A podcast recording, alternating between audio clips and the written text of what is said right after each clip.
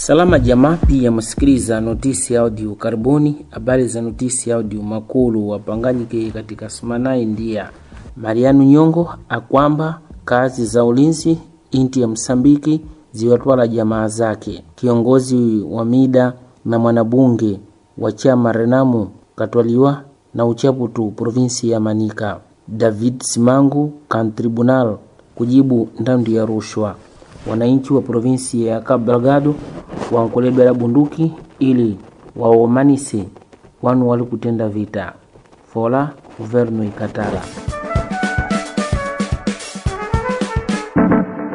Kiongozi wa wanu wa Renamu wali na bunduki Mariano Nyongo akwamba kazi za ulinzi za inti ya Msambiki ziwatwala Kamanyonge wanu sita jamaa zake mudistritu ya Gondola provinsi ya Manika. Habari zieleziwa na RFE zeleza zikamba Nyongo kamba ewa jamaa zake watwaliwa siku mbili natu zipitile nyuma nkati ya yewo wawili wanawe watatu wajukuluwe na mkwewe moja na visivyo. Msemaji wa kazi za mapolisi ya provinsi ya Manika Mariu Arnasa keleza akamba kazi za mapolisi azinamba kupata ndandu usaka kuwa onse uhusia na kamba jamaa zake Nyongo watwaliwa, isipokuwa amwambira Mariano Nyongo oke kundi la polisi alilipepi nei apate kusema. Arnasa kejuisa novyo akamba ikiwa wasema. Mapolisi wakuja kutenda kazi za kusaka kuijiwa kinani chipitile, baada ya kwamba zitendeka nguvu nyingi za wenye za kusaka kupakanila na kiongozi wa wanu wa Renamu Alina bunduki. Presidenti Filipi Nyusi akisowela kuhusu hali ya inti mubunge Jumatano ipitile keleza kamba namna nyingine ibakile ndikutumila pia nguvu zilipo para kumaliza Mariano Nyongo. Wanu kumi wavalile nguo za mapolisia woka Jumapili ipitile mpaka nyumba ya mwanabunge wa mida na kiongozi wa chama Renamo provinsi ya Manika Sofrimentu Matakenya mbairu ya Nyamaonya kati ya sidadi ya Shimoyo mali katwaliwe kwa unyonge zaidi akipakiliwa munkukuta mwerufi za vidru za kufinikika.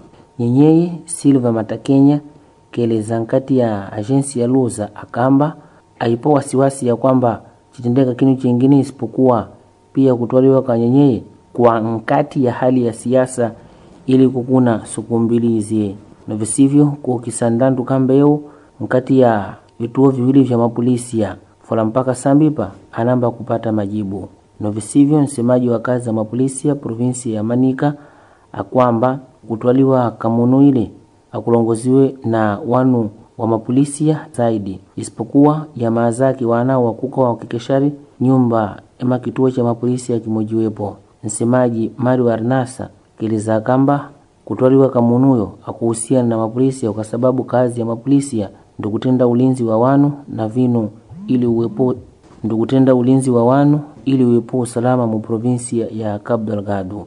Kwa upande mwingine, msemaji wa chama Renamu provinsi ya Manica Eduardo Leite keleza kamba kutwaliwa ka kiongozi ile kwa ngati ya kwamba wadanizira kamba Matakenya au siana na wanu wa chama Renamu wala na bunduki.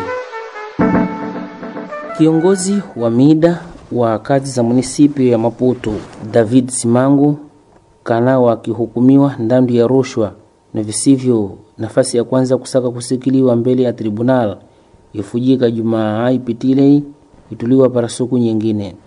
Habari zitangaziwe na Voice da America. Zeleza zikamba David simango alongozi kazi ya munisipi ya sidadi ya Maputu mwaka 2008 mpaka na kumi na kenda. Adani ziliwa kamba kapokelela nyumba baada ya kukulawa impreza itiwa Epsilon Investimentos baada ya kwamba imprezai ipata dokumentu zihusu iwopo kutenda kazi nyingine kamba shukurani na visivyo. Kiongozi wa kazi za CDD Adrian Novunga keleza akamba David Simangu akuhukisiwa kuhukumiwa kamba vinu vya kuseza tu basi, kwa sababu wakati wakilongoza kakatenda makosa mengi akujuzu kamba ahukumiwa kisharia fola yeye hapa ataiwe nkati ya ndandu wazi kusikiliziwa kumbukilani kamba wapo navo viongozi wengine watumika parakazi za munisipio waulisiana na utumizi wa chaputu na rushwa wahusiana na kutumika chaputu mbele ya kazi mpaka na rushwa. Sumana noi zanza kazi za kuhukumiwa kiongozi wa mida wa munisipiu ya Masinga Clemente Boka alikudaniziliwa kamba kewa kiasi cha nzuluku wa kutimu bilioni mbili za metikash baada ya kutosheka na uchaputu uli kutendeka mu provinsi ya Cabo Delgado kulaiwa wanu na kusamisiwa wananchi baadhi ya wananchi wa provinsiai walebela sumana ipitile mbele ya ufalume bunduki ili wapatie kuka mbele kuwa manisa wanu wali kutenda vita nondo. Ulebezi kambe yeupa kapewa waziri wa kwanza wa inti ya Msambiki Carlos Agostinho Rosario. Fola ulebezi no utendiwa mida para viongozi wa kazi za ulinzi na kazi za mapolisi ya mwinti ya Msambiki wakile kupakanya na wananchi kule. Na visivyo Carlos Agostinho Rosario kaamba ipo nafasi ya kwamba wapewa bunduki kwa sababu ufalume ukweli wao kamba kazi ya kusukula bunduki iwahusu wanu watendiwa para kazi za ulinzi na aipo nafasi ya kwamba wapewa wanu wasaka kuwa onse ili watende kazi hiyo. Hizi ndi habari za notisi ya audio zilaviwa na Plural Media na zikitongiwa kwa kutumila ukurasa wa Shipalapala. Zidini kusikiliza habari za notisi ya audio mu Telegrama na WhatsApp, na msikose kudambwinya vinajibu ukurasa wa notisi audio mu Facebook ili muzidi kupata habari nyingi kwa kila semana. Resumo informativo, produzido pela Plural Mídia e disseminado pela plataforma Chipalapala.